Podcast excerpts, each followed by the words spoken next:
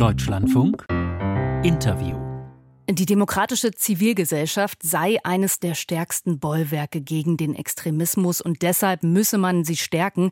Das hat die Innenministerin Nancy Faeser gesagt, als das Demokratiefördergesetz im Kabinett beschlossen wurde. Allerdings ist das schon über ein Jahr her und das Gesetz gibt es immer noch nicht. Die Idee ist, zivilgesellschaftliche Organisationen, die sich für Demokratie und gegen Extremismus einsetzen, besser zu unterstützen, indem man ihre finanzielle Förderung dauerhafter anlegt, also damit sie nicht ständig wieder neue Anträge schreiben müssen. Jetzt macht unter anderem die SPD Druck, gerade angesichts der Hunderttausenden Menschen auf der Straße müsse das Gesetz jetzt kommen, um zu zeigen, dass die Regierung diese Zivilgesellschaft, die sie ja so sehr lobt für die Demos, auch real stärkt. Und glaubt man SPD und Grünen, dann blockiert die FDP das Projekt. Darüber kann ich jetzt sprechen mit Linda Teuteberg, Rechts- und Innenpolitikerin der FDP im Bundestag. Schönen guten Morgen. Guten Morgen, ich grüße Sie. Warum blockiert die FDP dieses Demokratiefördergesetz? Ach, zur Demokratie, Frau Schulz, gehört, dass äh, auch für ein gutes Anliegen es unterschiedliche Meinungen geben kann darüber, was, äh, was sinnvoll ist, um dieses Anliegen zu fördern. Und die Demokratie zu stärken ist sicher wichtig. Das ähm, ist auch uns ein großes Anliegen. Aber ob das Demokratiefördergesetz dafür die richtigen Maßnahmen vorsieht, ist eine ganz andere Frage. Die muss man in der Demokratie auch diskutieren mhm. können. Und darüber wird gerungen. Aber das wurde ja schon vor über einem Jahr im Kabinett eigentlich geeinigt. Also wird das jetzt zur Gewohnheit bei der FDP, alles zu blockieren und zu torpedieren, worauf man sich eigentlich schon mal geeinigt hatte? Also zunächst mal ist ein ganz wichtiger Grundsatz, dass es darum geht, die Demokratie zu verteidigen, die unser Grundgesetz meint. Und das meint eine parlamentarische Demokratie. Insofern ist der Beschluss eines Gesetzentwurfs im Kabinett ersetzt nicht die Beratung und den Beschluss im Deutschen Bundestag. Und da sind Abgeordnete nicht nur Statisten, sondern es sind diejenigen, die von den Bürgern durch Wahlen legitimiert entscheiden. Und deshalb äh, ist das völlig legitim, äh, das im Parlament zu beraten und auch Dinge in Frage zu stellen. Mhm, okay. Okay, jetzt sagen Sie Dinge in Frage stellen. Familienministerin Lisa Paus hat gesagt, die engagierte Zivilgesellschaft, die benötigt jede Unterstützung, die wir ihr geben können. Sehen Sie das anders, wenn Sie sagen, da gibt es Kontroversen? Also die Zivilgesellschaft besteht ja zum einen nicht nur aus denjenigen, die jetzt aus Programmen oder über dieses Gesetz Geld bekommen wollen, sondern aus vielen mehr in dieser Gesellschaft. Und zum anderen ähm, ist es ja so, dass auch heute schon solche Projekte gefördert werden. Ähm, eine dauerhafte Förderung ist allerdings durchaus problematisch, denn natürlich bleibt es dabei, dass Parlamente in der parlamentarischen Demokratie immer wieder neu einen Haushalt beschließen und auch darüber beraten können müssen, wofür äh, wie viel Geld zur Verfügung gestellt wird. Für Demokratie leben etwa, das ist das mhm. Hauptprogramm, was dort gefördert wird, wird schon heute sehr viel Geld ausgegeben, fast doppelt so viel wie für die Bundeszentrale für politische Bildung. Ähm, und äh, ein dreistelliger Millionenbetrag, fast 200 Millionen Euro.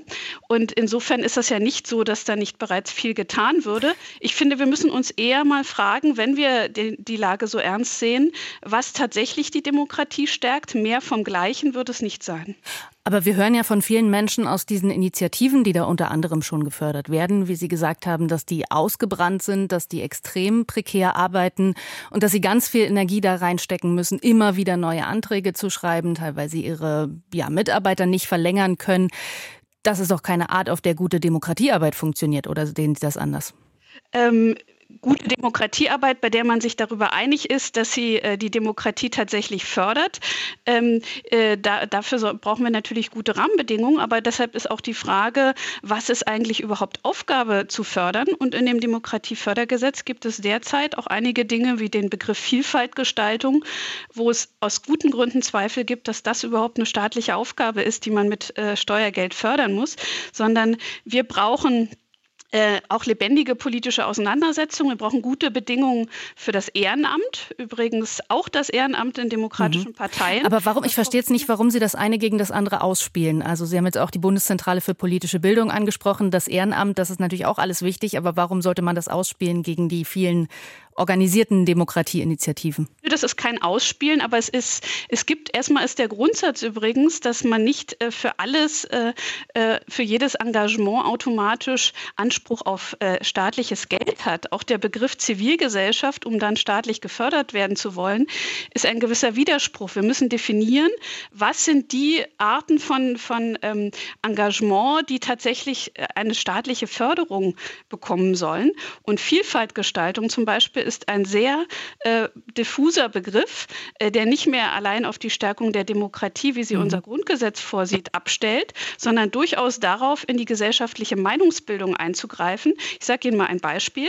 Äh, es gibt äh, gesellschaftlich umstrittene Themen, wo es verschiedene, sehr legitime, verfassungsgemäße, mit dem Grundgesetz vereinbare Meinungen gibt. Das ist zum Beispiel auch das ganze äh, Thema ähm, rund um das Selbstbestimmungsgesetz. Da gibt es auch Menschen, die zum Beispiel sehr wohl äh, sehr viel Respekt haben vor, der, vor anderen sexuellen Identitäten, vor anderen Lebensentwürfen, aber gleichzeitig zum Beispiel sagen, dass sie das biologische Geschlecht durchaus immer noch für eine relevante mhm. Tatsache aber halten. Wo, Entschuldigung. Und die werden, doch, die werden durch Anti, die, zum Beispiel im Zuge der Antifeminismus-Meldestelle der Amadeo Antonio Stiftung, die durchaus aus diesem Programm gefördert wird, sehen sich Menschen da an den Pranger gestellt und es nicht alles, was jemand für sich für Engagement hält, ist deshalb vom Staat förderfähig.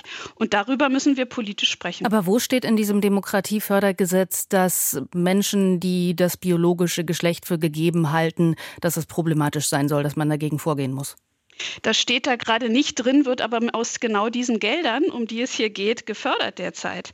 Wenn die Amadeo Antonio Stiftung zum Beispiel eine solche Meldestelle betreibt mhm. und das genau mit Steuergeld gefördert wird. Also, also da muss man ja weiterdenken. Genau das ist das Problem. Was wird später äh, damit gemacht? Was wird da gefördert? Und wir äh, müssen genau die Demokratie fördern, die unser Grundgesetz meint.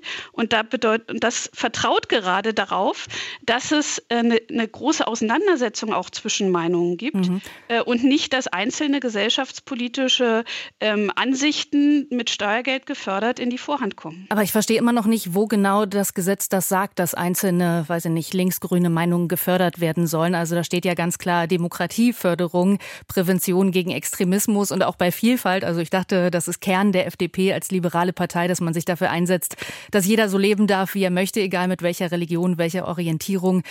Diskriminierungsverbot steht ja auch im Grundgesetz. Also was ist daran problematisch? Äh, ganz genau, aber Vielfalt respektieren ist etwas anderes, als bestimmte Meinungen mit Steuergeld zu fördern. Und das ist das, was unter Vielfaltgestaltung bisher äh, zum Teil stattfindet. Und zum anderen, Frau Schulz, ich nehme die Lage sehr, sehr ernst. Und gerade deshalb sollten wir uns fragen, äh, wo müssen wir nachjustieren und Dinge besser machen. Und wenn wir zum Beispiel die schrecklichen antisemitischen Krawalle sehen, auch das Thema, äh, dem sich im Deutschlandfunk ja auch schon mehrfach gewidmet haben, Antisemitismus an Schulen, an Hochschulen, was müssen wir da tun? Und wenn Sie sich da in der Praxis unterhalten, auch zum Beispiel mit Martin Hiekel, Bezirksbürgermeister in Neukölln, dann werden Sie erfahren, dass zum Beispiel einige der Projekte, gar nicht wenige, die Antidiskriminierungsarbeit machen gefördert mit aus diesen Programmen, eher Teil des Problems als der Lösung sind, weil sie jegliche Debatte über Antisemitismus auch mit den äh, Kindern und Jugendlichen als äh, Rassismus diffamieren. Mhm. Das heißt, wir müssen sehr genau hinschauen, was fördern wir, was müssen wir tun, um tatsächlich ähm, etwas gegen Antisemitismus zu tun, für die Achtung von Würde und Freiheitsrechten ähm, aller Menschen und nicht bestimmte Meinungen in die Vorhand bringen, äh, bestimmte politische Agenden. Und das ist eine wichtige Sache hier zu unterscheiden. Aber auch diese Antisemitismusprojekte, die Sie jetzt ansprechen, also ich habe mir mal angeguckt, wer so in dem Projekt Demokratie leben gefördert wird. Da sind ganz viele von genau diesen Projekten, die gegen Antisemitismus an Schulen vorgehen, mit Jugendlichen arbeiten und die sagen, wir brauchen eine verlässliche Finanzierung. Also denen erweisen Sie doch auch einen Bärendienst mit Ihrer Blockade. Also dann äh, wird jetzt das genau ausgespielt gegen problematische Projekte und dann muss diese pro problematischen Projekte, die müssen auch äh, in den Blick genommen und dieses Gesetz so formuliert werden, dass problematische Dinge nicht mehr gefördert werden. Darauf haben Bürgerinnen und Bürger einen Anspruch. Es ist Steuergeld, das ist nicht irgendwas, was man beliebig verteilen kann. Und nochmal ganz deutlich, ich habe mir die Praxis angesehen und gerade diejenigen, die zum Beispiel das wichtige Thema, auch religiöses Mobbing an Schulen, was in Neukölln ein wichtiges, problematisches Thema ist, gerade denen wurde durch diejenigen, die diese Gelder bisher verwalten und dann konkret entscheiden, äh, wer es bekommt, denen wurden die Gelder gestrichen, weil es als unbequem gilt, das auch zu thematisieren, weil es dann auch schnell den Rassismusvorwurf gibt. Das heißt, wir müssen sehr genau hinschauen, wie sorgen wir dafür, dass die Werte unseres Grundgesetzes wirklich in der Praxis, zum Beispiel auch im Klassenzimmer, gelebt werden und stärken den Lehrerinnen und Lehrern, die sich dafür einsetzen, den Rücken. Aber wer konkret diese längerfristige Förderung dann bekommt, das wird doch durch dieses Gesetz gar nicht geregelt, welche Initiative das dann ist, sondern das sind doch am Ende die Förderrichtlinien, die Prüfungen der Anträge und so weiter. Also da steht doch nirgendwo im Gesetz das, was Sie jetzt kritisieren. Wir wollen Linke, Grüne oder weiß ich nicht, Initiativen mit der und der Meinung fördern. Also ich glaube, auch Sie wissen, dass das nicht so wörtlich drinstehen würde, wenn es, ähm, äh, wenn es darum geht. Aber der Begriff Vielfaltgestaltung ist genau das Einfallstor dafür. Denn es ist nicht Aufgabe, die Gesellschaft zu gestalten in einem freiheitlichen Rechtsstaat. Es ist Aufgabe, die Würde und Rechte zu schützen, aber nicht bestimmte NGOs, die ihre eigene politische Agenda betreiben, zu fördern. Und das sagen übrigens auch viele. Ähm, nur nicht, nicht viele wollen äh, sich dazu auch offen äußern, auch aus der politischen Bildung durchaus auch Menschen mit ganz anderem parteipolitischen Hintergrund, die sehen, dass in diesen Programmen nicht die Standards zum Teil, äh, die es für politische Bildung gibt, etwa den Beutelsbacher Konsens, wo sich die Landeszentralen für politische Bildung geeinigt haben, wie man mit gesellschaftlich umstrittenen Themen in der politischen Bildung umzugehen hat, dass man Menschen nicht überwältigt, sondern dass man sie befähigt, sich ihre eigene Meinung zu bilden und sich demokratisch zu engagieren, dass viele NGOs das für sich nicht anerkennen äh, auch in ihren Maßnahmen. Und genau deshalb ist es Aufgabe der Abgeordneten im Deutschen Bundestag zu schauen, dass wenn so ein Gesetz gemacht wird, dass es so formuliert ist, äh, dass nur sinnvolle, auch tatsächlich diesem äh, Bild der Demokratie nach dem Grundgesetz entsprechende Initiativen gefördert werden. Sagt FDP-Politikerin Linda Teuteberg. Ganz herzlichen Dank für das Gespräch. Sehr gern. Auf Wiederhören. Auf Wiederhören.